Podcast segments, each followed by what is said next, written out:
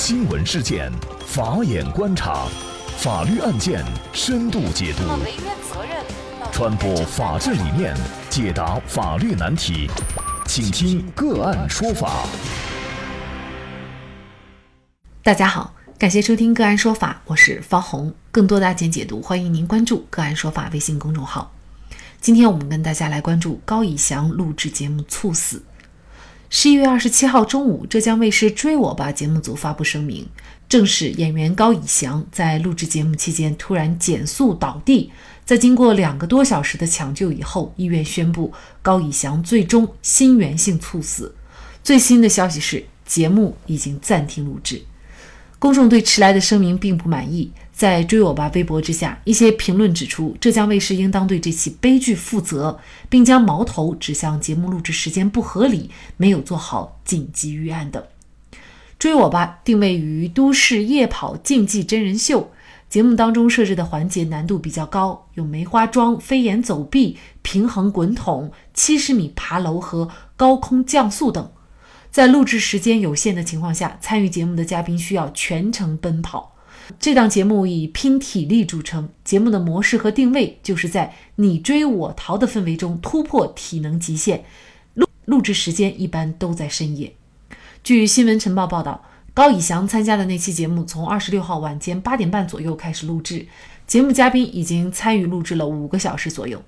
据爆料，在高以翔倒地以后，节目组并没有引起重视，而是以为他只是短暂的休息，摄影师甚至跑过去想抓拍特写。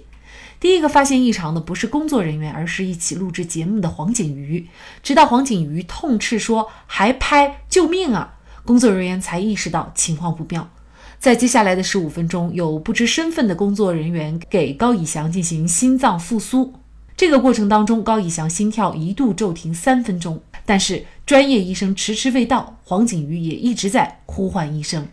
医护人员到达现场的时间目前仍然存在争议。网友爆料称，十五分钟以后，专业医生才抵达事发地点。但是现场工作人员称，医生抵达的时间在七到八分钟，并且由于道路不畅，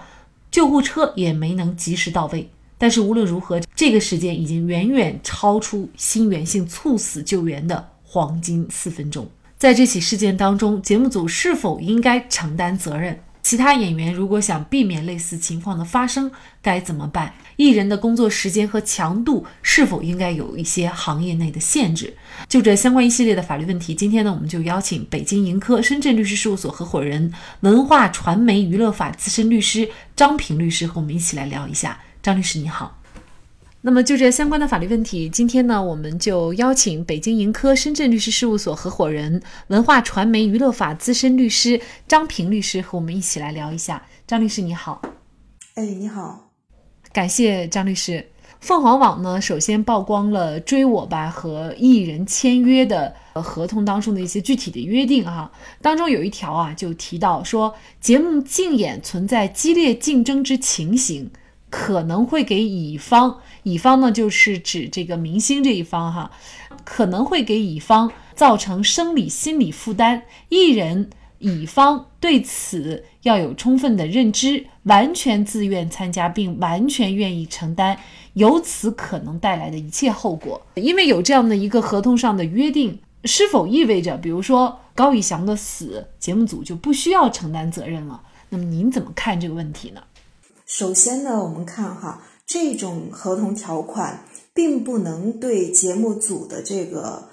安全保障义务进行一个完全的免责。那并不是说就签订了呃类似这个生死令状就可以不顾他人的生命安全的。也就是说，这个条款并不会实质性的影响到法律责任的分配，这是第一点。那么其次的话呢，这一合同条款呢？它也起到了提示的作用，就例如说像类似的保险合同，或者说存在一些危险作业的合同，都会有专门的条款来提示可能存在的风险。也就是说，对一些身体比较羸弱或者身体状况存在不适的艺人，是相当于有一定的警示作用的。您可以选择参加或者不参加这一类的节目组。那这是他的一个合同条款的用意了。那么回到这个高以翔的这个事件当中的话，涉及到的责任主体主要是由呃高以翔本人，还有高以翔的经纪公司，还有这个节目制作单位。其中呢，节目组在当中呢是有一定的安全保障义务的。这种安全保障义务它是法定的，就是说，即使没有合同的约定，也应当提供相应的保障。这是根据我们国家的侵权责任法的规定，公共场所的管理人或者是群众性活动的组织者，如果没有尽到。安全保障义务的话，是应当要承担侵权责任的。这个事件发生以后呢，也有很多人爆出来，当时呢，这个节目组啊，他做的一些让大家觉得过分的地方啊，比如说高以翔参加节目的那期是二十六号晚间的八点左右开始录制，那事情发生的时候呢，是节目嘉宾已经参与了五个小时左右的录制啊，也就是凌晨一点当中呢，还在这种高强度的来拍摄这样的一个节目。那另外呢，也有人说呀，就是说当时啊，他。倒地以后呢，节目组还没有引起一个重视，以为他只是一个短暂的休息，而且摄影师呢还甚至跑去想抓拍一些特写。第一个发现异常的人呢，据说也不是工作人员，而是一起录制节目的黄景瑜。直到黄景瑜痛斥说还拍啊，救命！这个时候呢，才意识到。情况不妙，但是在接下来的十五分钟啊，也有人呢就给他做了心脏复苏。那么整个过程呢，但是医生呢也迟迟没到。那有说呢是十五分钟以后才到，有人说呢是七到八分钟以后才到。但是呢，总之是错过了心源性猝死黄金救援的四分钟啊。那么根据这些目前的网友爆料，当然我们也。不知道呃具体的事实是什么？那么如果是说他当时的紧急救援措施不到位，是不是节目组还是应该承担相应的责任呢？呃，如果就是刚刚您描述的这些情况是属实的话，那么节目组可能是会要承担相应的责任的。这些年这些节目组其实。都在超负荷、过劳录制，这种其实，在行业里面可以说是常态。这个节目组录制的安全事故也是频发。这一次高以翔猝死的事件，才让公众再次注意到哈，其实明星艺人光鲜的背后，它是非常高压的，也是一个高风险的行业吧。追我吧节目组到底有没有配备相应的安保配置啊、急救措施啊？目前来说，我们也不太清楚。如果他有配备，但是又仅仅只是做到了这些艺人的外部保障，对于这些其他方面的安全因素没有考虑到位，或者说抢救不及时，有可能也要承担相应的责任的。从这个事件上来看的话呢，它主要还是可能没有考虑到艺人本身的承受能力问题，还有这个一些基本的休息保障。啊，可以暴露出这个国内目前的综艺节目也是比较急功近利的，呃，在各方面都还不太成熟，呃，有很多的隐患。这个录制的时间不合理，紧急预案缺失，设置的这些环节啊，考虑不是很周全，这些问题目前也不应该是用一条人命才能得到的警示吧。那么现在呢，这一期节目呢已经停止录制了。但是呢，高以翔这个事件呢，确实也对节目组的其他演员造成了很大的压力。比如说，其他演员如果想避免类似情况的发生，有办法吗？嗯，还是有的。这个分几种情况来看吧。第一种情况呢，如果其他的演员还没有和节目组签约的，或者说他们正打算和类似的这这一类的节目组签约的。那么他们可以根据自身的情况来选择参加或者不参加这一类节目。第二种情况呢，就是说其他演员如果已经和节目组签约了啊，那么又分两种情形，一种呢就是签约了，但是还没有进行拍摄，也就是说合同还没有开始履行的。那么这种呢，其实也可以根据自身的情况去协商解约、退费这些事情。第二种情形呢，就是说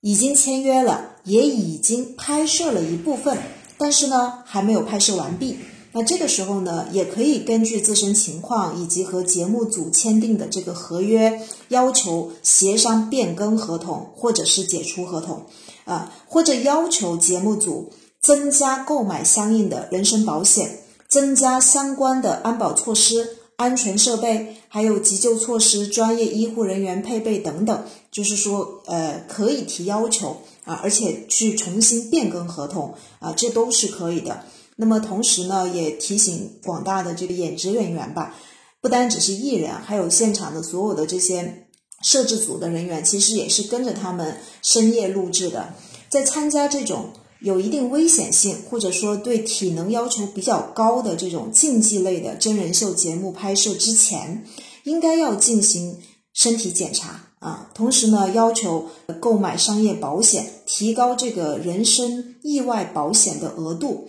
同时要确认开拍之前，再次确认节目组的这个安保措施、急救设备这一类别的呃事项，不单只是说呃已经买了保险，就每一次开拍之前，就跟要上威尔之前要确认这个安全措施是否到位。毕竟我们说生命是无价的，安全是第一位的啊。追我吧这个节目呢，它带有一些危险性的环节设置。在凌晨录制节目，据说更多呢是出于艺人的档期安排，还有节目方压缩成本的考虑。有知情人士透露，高以翔生前呢是十七个小时不间断的录制，导致身心力竭，最终倒地。那么除了一些综艺节目以外，其实包括一些电视剧、电影的拍摄啊，有的时候都是需要连夜赶制、连夜彩排。那艺人呢，有的时候一天啊，据说三四个小时的休息时间都没有。像艺人的这个工作时间和强度，在行业内是否应该有一个限制呢？其实你说的这个问题哈，超时工作啊，还有过劳录制啊，呃，不只是影视行业的常态，其实也反映了一个行业的需求吧。因为从制作方的角度，他是为了追求节目流程顺利进行，以及追求一些节目效果。那么往往就会疏于考虑艺人的承受能力。其实艺人本身和普通人一样的，也只是自然人。那么实务当中呢，艺人这个签订的这些演艺合同哈，一般也会明确约定艺人的具体工作时长。您刚提到就是说高以翔其实已经连续工作十七个小时了，当时在演艺合同上哈，他会有约定具体工作时长。来确保艺人每天工作不超过固定的小时数，但是呢，值得注意的就是说，这种约定当初的时候，并不是为了考考虑艺人的这个人生的问题，而仅仅是出于成本的考虑。那么，如果节目组有需要的话，制作方往往还会通过支付超时的费用啊，来保证这个工作顺利，呃，拍摄进展。也就是说。艺人的工时和工作强度本身还是一个缺乏一个固定保障的这个现实吧，因为是出于成本考虑，通过支付超时费来要求艺人超时工作的现象比比皆是，而且有拍摄工作小时溢价权的，也就是只有一些超级大明星，大部分的艺人都只能按照制片方的要求进行工作。同时还可能因为节目组录制其他艺人的时间的这些因素哈，导致这个录制时长不得不加班加点到深夜啊，连续工作十几个小时这样。呃，所以我们说这个天价报酬的背后哈，是没日没夜的卖命的工作。但实际上呢，并不是所有的艺人都是天价报酬。也只有极少数的头部明星才有巨额的报酬的。呃，另外呢，从法律上来讲呢，呃，由于明星和这个制作单位之间啊签订的不是劳动合同，所以呢，明星的工作时长和工作强度并不受我国劳动法的约束啊。呃，这这个方面呢，从行业的角度来讲呢，我们也建议说，国内的这个影视行业哈，可以借鉴美国好莱坞的这种工会保障的制度，就是对艺人啊这些演职人员。提供最基本的工资保障、饮食啊、食宿、保险、工伤赔偿这一系列的相关的规定和保障，哈，从行业的角度去提供相应的保障。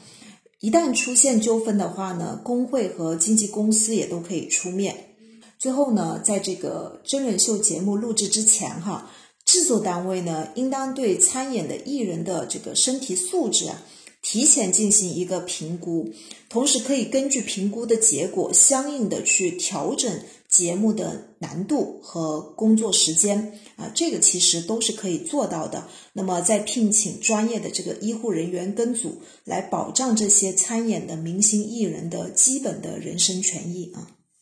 娱乐至死这两天这个词语出现的频率很高，细想想，媒体为了刷流量、提高收视率，无所不用其极。一档节目到底要向观众传递些什么？违反作息规律，整个晚上录制节目，挑战人体极限，确实很不人性。利益、金钱面前，生命真的不重要了吗？好，感谢北京盈科深圳律师事务所合伙人、文化传媒文化传媒娱乐法资深律师张平律师。那也欢迎大家通过关注“个案说法”的微信公众号，具体的了解我们本期案件的图文资料以及往期的精彩案例点评。另外，您在生活工作当中遇到一些法律问题，都欢迎您通过添加幺五九七四八二七四六七幺五九七四八二七四六七这部电话号码的微信号向我们进行咨询和交流。给大家提供法律问题解答的都是我们节目邀请到的嘉宾了，他们都非常的资深、专业和负责任。感谢您的收听，我们下期节目再见。